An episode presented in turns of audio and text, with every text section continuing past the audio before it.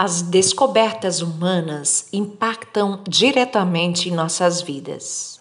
Imagine que até o século XIX, os seres humanos costumavam a desenvolver as suas atividades de interação, trabalho e lazer apenas durante o dia.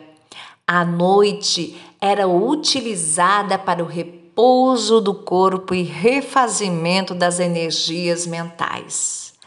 Muita coisa mudou, principalmente na atualidade, com o advento dos celulares.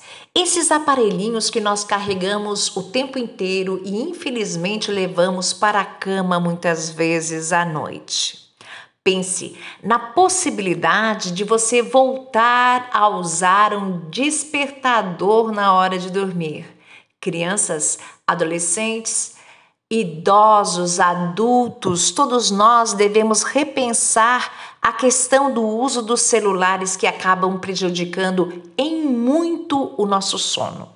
Lembre que, de, do ponto de vista dos estudos biológicos, todos nós somos seres vivos dentro do reino animal. E assim, temos características e funções semelhantes aos outros animais, precisando da alimentação, assim como precisamos do sono para recompormos o nosso organismo. O sono é como que um alimento para o nosso organismo.